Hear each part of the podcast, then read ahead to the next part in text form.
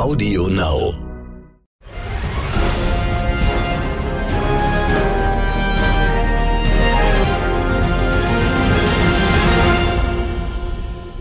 Wie tickt Amerika? Der NTV Business Podcast aus New York. Hi, hello und welcome. Ich bin Sandra Navidi, jetzt mit aktuellen Themen von der Wall Street in New York. Schwerpunkt heute: schmutziges Geld, Unternehmen im Dilemma, Vereinbarkeit von Profit und Menschenrechten. Im Fokus. Stellen Sie sich vor, Sie hätten ein mittelständisches Familienunternehmen in einer Kleinstadt in Pennsylvania. In dem von Ihrem Vater gegründeten Betrieb stellen Sie Maschinen für Abdichtungsvorrichtungen her. Sie beschäftigen über 60 Arbeitnehmer fest und noch einmal fast so viele als Aushilfen. Damit sind Sie ein wichtiger Arbeitgeber in Ihrer Gemeinde und viele Familien hängen von Ihnen ab. Sie exportieren ihre Maschinen in die ganze Welt, unter anderem auch nach China. Die Geschäftsbeziehungen zu den Chinesen bestehen schon seit vielen Jahrzehnten und waren auch auf persönlicher Ebene immer angenehm. Als sie aufgrund des technischen Fortschritts in einer Umbruchphase in Lieferschwierigkeiten gerieten, sind ihnen ihre chinesischen Kunden loyal treu geblieben, obwohl sie auf Wettbewerber zum Teil auch preiswerter hätten umsteigen können. Gegenwärtig ist die wirtschaftliche Lage ihres Unternehmens angespannt, besonders wegen der Handelskriege und des nachlassenden Wachstums. Auf einmal nehmen sie vermehrt Meldungen in den Medien zu schockierenden Menschenrechtsverletzungen in China wahr. Alarmierend klingt vor allen Dingen das Vorgehen gegen die Uiguren, eine muslimische Minderheit in der Provinz Xinjiang im Westen Chinas. Ihre Firma beliefert auch eine Fabrik in dieser Provinz. Ein ungutes Gefühl beschleicht sie ob die wohl auch irgendwie betroffen ist? Und was ist mit den eskalierenden Protesten in Hongkong? Die anvisierte Geschäftsreise dorthin verschieben sie wohl besser. Aber hat das darüber hinaus etwas mit Ihnen zu tun? Unterstützen Sie mit Ihren Maschinen womöglich indirekt Menschenrechtsverletzungen? Müssen Sie jetzt proaktiv versuchen, mehr darüber herauszufinden und möglicherweise Ihre Geschäftspraktiken ändern? Dieses Beispiel ist fiktiv, aber das Problem ist real. Gegenwärtig erleben autokratische Regimes weltweit eine Renaissance und Menschenrechtsverletzungen häufen sich. Zitat der Woche. Historisch gesehen haben die USA stets zumindest versucht, für Demokratie und Menschenrechte zu stehen. Aus diesem Grunde kommt das Zitat der Woche diesmal vom US-Präsidenten Donald Trump. Dictators, I meet them all. Anybody wants to come in. Dictators, it's okay. Come on in. Whatever's good for the United States. Ich treffe mich mit allen, auch Diktatoren. Egal wer Interesse hat, mir sind alle recht. Kommt ruhig, wenn's gut für die Vereinigten Staaten ist. Ob Wladimir Putin, Recep Erdogan oder Kronprinz Mohammed bin Salman, Präsident Trump schätzt Autokraten. Er hofiert sie, empfängt sie im Weißen Haus und versucht sie dem Verbund der demokratischen Länder aufzudrängen, wie zum Beispiel Russland auf die G7. Und so überrascht es kaum, dass unter der Trump-Administration die Menschenrechtsverletzungen sogar in den USA zugenommen haben. Insbesondere im Hinblick auf Sozialrechte, die Einwanderung und die Justiz hat die Regierung Schutzrechte geschwächt. Multilaterale Institutionen, die dem Schutz von Menschenrechten dienen, hat sie unterminiert. Erkenntnisgewinn. Amerikanische Unternehmen sind praktisch auf der ganzen Welt tätig, auch in Ländern, deren Regierungen Menschenrechtsverletzungen begehen, wie zum Beispiel Saudi-Arabien, China und der Türkei. Auch wenn die USA existenziell weniger als andere Nationen vom Export abhängig sind, spielt er de facto, vor allem auch in ihren internationalen Lieferketten, eine nicht zu unterschätzende Rolle. Apple zum Beispiel kauft die Einzelteile für seine Produkte bei Herstellern auf der ganzen Welt. Von dort werden sie nach China geschickt, wo der überwiegende Teil der Produkte von zwei Firmen, Foxconn und Pegatron, zusammengebaut wird. Die Menschenrechtslage in China steht gegenwärtig im Zentrum der medialen Aufmerksamkeit. Umerziehungslager für Uiguren in Xinjiang, Unterdrückung ethnischer Minderheiten in Tibet, gewaltsame Bekämpfung der Proteste in Hongkong, Totalüberwachung der Bevölkerung und Einschränkung der Meinungsfreiheit. Gleichzeitig sind viele US-Unternehmen wirtschaftlich von China abhängig, so beispielsweise die US-amerikanische Automobilindustrie. 270.000 Neufahrzeuge im Wert von 10 Milliarden Dollar wurden im letzten Jahr von den USA nach China exportiert. Autobauer beziehen einen großen Teil von Fahrzeugbestandteilen aus China. Darüber hinaus werden viele Bestandteile dort zusammengebaut. Auch die Textil- und Bekleidungsindustrie ist stark von China abhängig.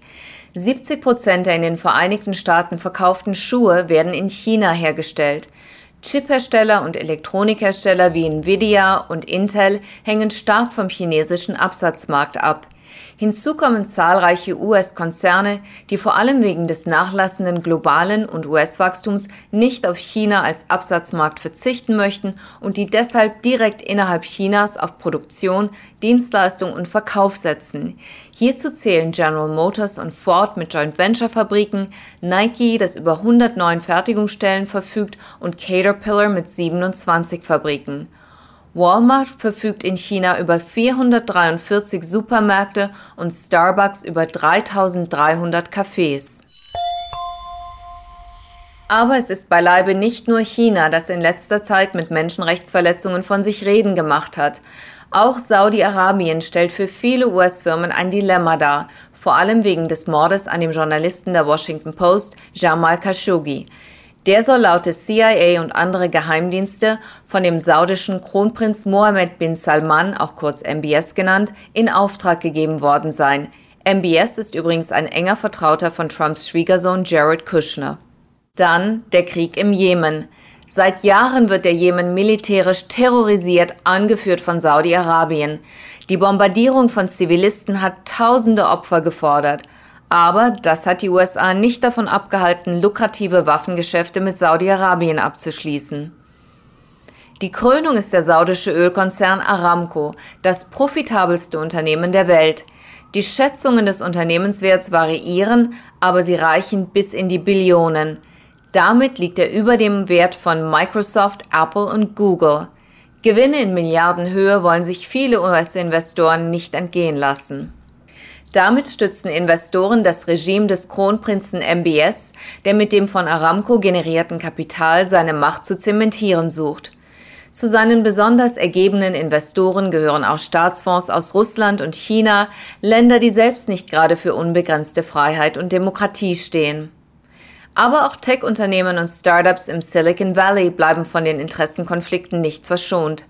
Viele Innovationen beruhen auf Investitionen von Regierungsfonds von Ländern, die für ihre Menschenrechtsverletzungen berüchtigt sind.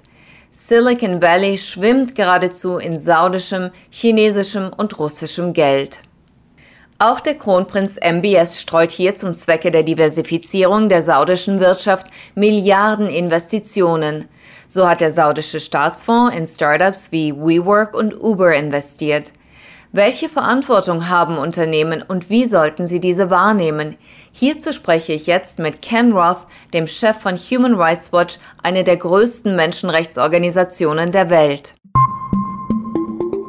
Hallo Ken, vielen Dank für dieses Interview.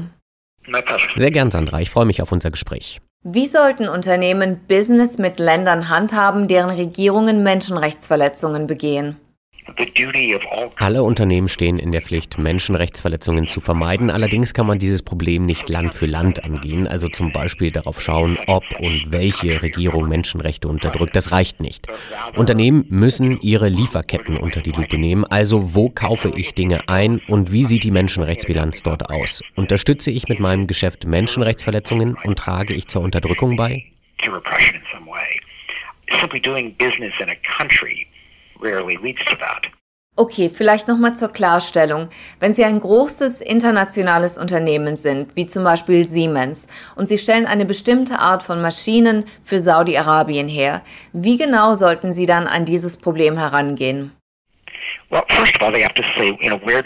Zuerst müssen Sie gucken, wo die Komponenten der Maschinen herkommen. Sind Sie sicher, dass keine Zwangsarbeiter in der chinesischen Region Xinjiang an der Herstellung beteiligt waren oder dass Minderjährige dafür Metalle im Ostkongo gesammelt haben? Sie müssen Ihre Lieferketten analysieren und das tun Sie am besten, wenn Sie sie veröffentlichen, damit Außenstehende sie prüfen können. Einige Unternehmen behaupten zwar immer noch, dass es sich dabei um nicht öffentliche Informationen handelt, aber Unternehmen, denen es mit der Bekämpfung von Menschenrechtsverletzungen ernst ist, machen ihre Lieferketten freiwillig transparent. Dann können lokale Aktivisten, Journalisten und die Zivilgesellschaft diese Informationen überprüfen und im Zweifel ans Licht bringen, was innerhalb dieser Lieferketten tatsächlich passiert. Das schützt sie als Unternehmen in gewisser Weise auch davor, über die Medien eines Besseren belehrt zu werden. Die nächste Frage, die Sie sich stellen müssen, ist, was passiert, wenn Sie ein Produkt verkaufen? Wofür soll es verwendet werden? Wenn Sie etwas an einen Geheimdienst verkaufen, der damit Dissidenten überwacht oder festnimmt, sollten Sie davon lieber die Finger lassen. Wenn Sie Ihr Produkt dagegen einem Einkaufszentrum verkaufen, ist das offensichtlich weniger kritisch. Das zeigt, man kommt um eine genaue Analyse nicht drum. Also einmal, woher stammen Ihre Materialien und dann auch in die Zukunft gerichtet, wohin geht das fertige Produkt. retrospectively, you know, where did your materials come from? And prospectively, um, where is the finished product going? Verstehe. Aber wenn man sich überlegt, dass viele, insbesondere technische Produkte, hochkomplex sind, ist es für Unternehmen wirklich praktikabel, den Herkunftsort jeden einzelnen Bestandteils zurückzuverfolgen? It's completely necessary. Das ist sogar unerlässlich, glauben Sie mir. Wenn Sie es nicht tun, werden das andere für Sie erledigen. Der Unternehmenschef hat die Wahl. Möchte er das Problem selbst lösen oder warten, bis er von den Medien bloßgestellt wird? Das wäre nicht gut für den Ruf des Unternehmens. Gute Chefs versuchen, diesem Problem vorzugreifen. Sie kommen nicht drum herum, ihre Lieferkette zu überprüfen. Dass sie komplex ist, ist keine Entschuldigung. Wenn sie von der Financial Times enttarnt würden, hieße es auch nicht, oh, er kann nichts dafür, dass das Unternehmen in Menschenrechtsverletzungen verwickelt war. Die Lieferkette war so komplex. So funktioniert das nicht. Große Unternehmen haben eine große Verantwortung und sie haben die Mitarbeiter und die Ressourcen, um dieser Verantwortung gerecht zu werden. Wo ist die Abgrenzung zwischen der Verantwortung von Regierungen und von Unternehmen?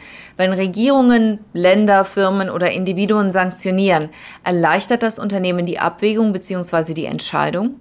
Yeah, I mean, government sanction companies quite rarely.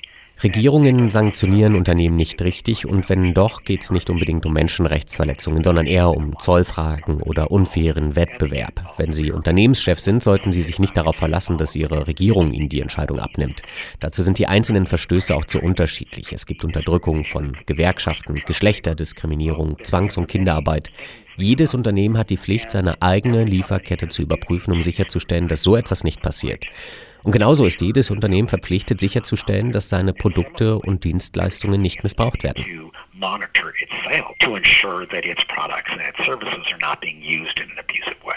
Silicon Valley schwimmt im Geld von Ländern, die Menschenrechtsverletzungen begehen, ob Investments von Saudi-Arabien in Uber, Russland in Facebook, China in sämtliche künstliche Intelligenz-Startups.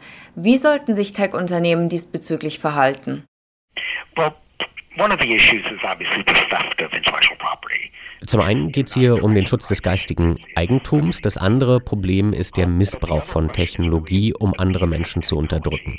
Unternehmen müssen aufpassen, dass wenn sie eine Regierung als Teilhabe haben, diese die Technologie nicht nutzt, um Menschenrechtsverletzungen zu begehen, also zur Überwachung oder Unterdrückung, zum Beispiel durch Hacking oder Snooping oder zur Gesichtserkennung, womit auch immer Nachrichtendienste Regierungskritik unterdrücken. Dessen muss sich jedes Unternehmen bewusst sein. Wenn bekannt wird, dass ein Unternehmen seine Technologie für so etwas zur Verfügung stellt, dann kann das katastrophale Auswirkungen haben. You know, a representative of that company is a significant shareholder is, is not going to be sufficient excuse. Also grundsätzlich wäre es für ein Unternehmen okay, Kapital von Saudi-Arabien anzunehmen. Es müsste nur aufpassen, wofür seine Technologie verwendet wird. Börsennotierte Unternehmen haben keine Wahl, weil Investoren die Aktien auf dem Markt frei kaufen können. Sind die Unternehmen aber noch nicht an der Börse, sollten sie ganz genau prüfen, welche Investoren sie an Bord holen. Überlassen Sie dem saudischen Kronprinzen freiwillig Schlüsselbereiche Ihres Unternehmens, sind Sie mitschuldig an seinen Gräueltaten. Wird mit den Gewinnen Ihrer Firma der Krieg im Jemen mitfinanziert, wo eine von Saudi-Arabien angeführte Militärkoalition jemenitische Zivilisten bombardiert und die schlimmste humanitäre Krise der Welt ausgelöst hat, bei der bis zu 11 Millionen Menschen verhungern? Möchten Sie wirklich Teil davon sein? Das sind wichtige Fragen, die sich Unternehmen stellen müssen. Ähnlich sieht es beim Börsengang von Aramco aus. Möchten Sie wirklich dazugehören? Es gibt keinen richtigen Unterschied zwischen saudischen Unternehmen und der saudischen Regierung. Niemand garantiert ihnen, dass das Kapital, das sie zum Börsengang von Aramco beitragen, nicht für Kriegsverbrechen im Jemen genutzt wird. Das sind Fragen, die Anleger sich stellen müssen.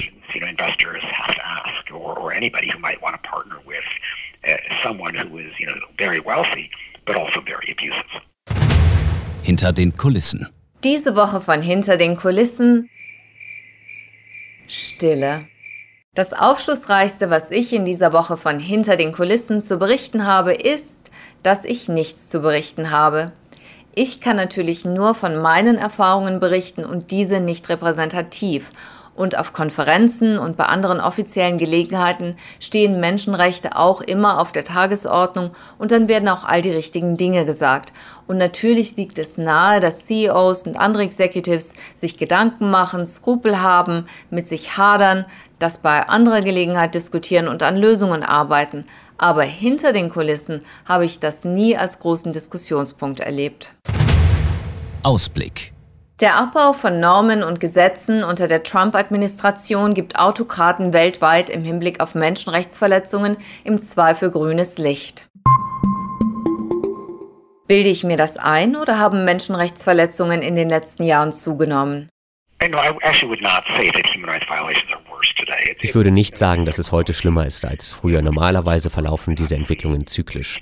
Osteuropa hat gerade den Jahrestag des Falls der Berliner Mauer gefeiert. Davor war die Region eine einzige kommunistische Diktatur. Jetzt haben die Länder demokratische Verhältnisse, wenn auch manchmal unvollkommen. Im gleichen Zeitraum sind in Lateinamerika aus Militärdiktaturen viele vernünftig funktionierende Demokratien entstanden und genauso sieht es in Teilen von Afrika und des östlichen Asiens und Südostasien aus. In einigen Teilen der Welt sind echte Fortschritte zu erkennen. Andere Teile wie Ost- und Mittelafrika, Zentralasien und Teile des Nahen Ostens sind problematischer. Man kann also keine Aussage machen, die weltweit gilt. Was sich allerdings bewahrheitet hat, ist, dass der Handel an sich weder gut noch schlecht ist. Früher dachten die Leute, oh, wenn wir mit China handeln, dann wird daraus eine Mittelklasse entstehen, die ihre Rechte einfordert. Friede, Freude, Eierkuchen. China wird sich zu einem demokratischen Rechtsstaat entwickeln. Das glaubt heute niemand mehr, weil das Gegenteil passiert ist. Der Handel hat die kommunistische Partei in die Lage versetzt, den größten Überwachungsstaat der Welt aufzubauen. Jede Art von Widerspruch wird sofort niedergewalzt. Man sollte also nicht glauben, dass Handel ein Allheilmittel ist. Regierungen kommen nicht daran vorbei, Menschenrechtsverletzungen zu prüfen und zu versuchen, sie zu stoppen. Aus wirtschaftlicher Sicht hat die Globalisierung viele Vorteile, aber sie bringt eben auch Verantwortung mit sich. Wenn sich Ihre Lieferkette komplett in Deutschland befindet, können Sie Menschenrechtsverletzungen mit ziemlicher Sicherheit ausschließen, aber wenn Ihre Lieferkette viele Länder umfasst, bringt das im Zweifel zwar wirtschaftliche Vorteile mit sich, aber auch eine Kontrollpflicht gegenüber Lieferanten, um sicherzustellen, dass die keine Menschenrechte verletzen.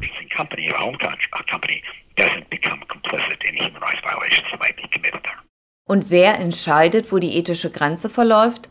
Und was ist, wenn CEOs sagen, wenn ich dort nicht produziere, tut es meine Konkurrenz und die wird mich dann letztendlich mit ihren niedrigeren Preisen vom Markt verdrängen? Wie beurteilen Sie das Dilemma, in dem sich CEOs befinden? Was Sie schildern, ist ein moralischer Unterbietungswettlauf und einige Leute sprechen das auch so aus. Aber wissen Sie, was interessant ist? Früher haben große Unternehmen von Natur aus allergisch auf Regeln reagiert. Sie wollten nicht, dass Regierungen sich in ihre Geschäfte einmischen. Die Dynamik, die Sie beschrieben haben, hat aber dazu geführt, dass einige Unternehmen jetzt auf Gesetze zur Kontrolle ihrer Lieferketten drängen um Menschenrechtsverletzungen zu vermeiden. Tatsächlich muss das heutzutage jedes Unternehmen allein aus PR-Gründen machen, ansonsten ist der Ruf ruiniert und das wirkt sich negativ auf die Kunden und Mitarbeiter aus. Dann begehren die Aktionäre auf und der CEO ist in der Regel ziemlich schnell weg vom Fenster. Aber ich mache mir weniger Sorgen um große, namhafte Unternehmen, die im Fokus stehen, sondern eher um die obskuren, die kleinen, die niemand kennt und die keinen Ruf zu verteidigen haben. Diese Unternehmen sind eher die Skrupellosen und machen sich weniger Gedanken über Menschenrechte, weil eh niemand weiß, wer sie sind. Deshalb drängen einige der größeren Unternehmen auf Gesetze. Wenn der Staat eingreift, dann müssen alle Unternehmen die gleichen Standards einhalten.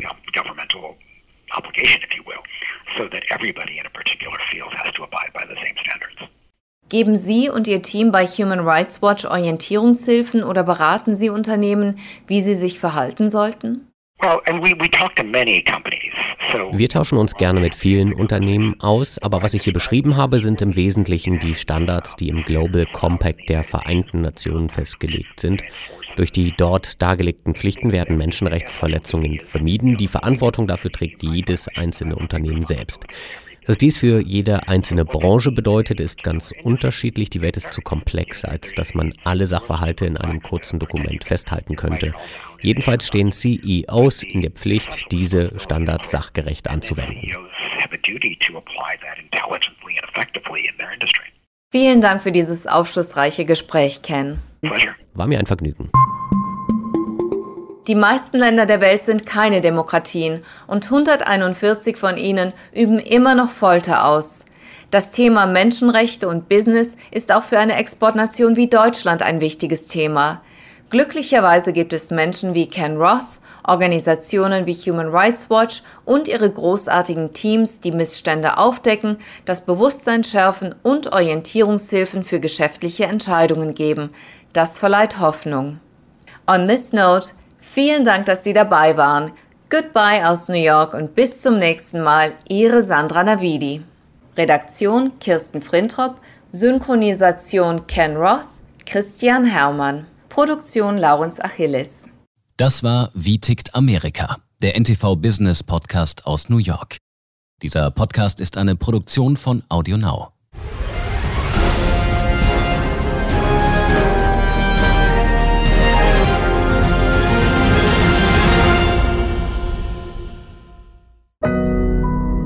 Audio Now.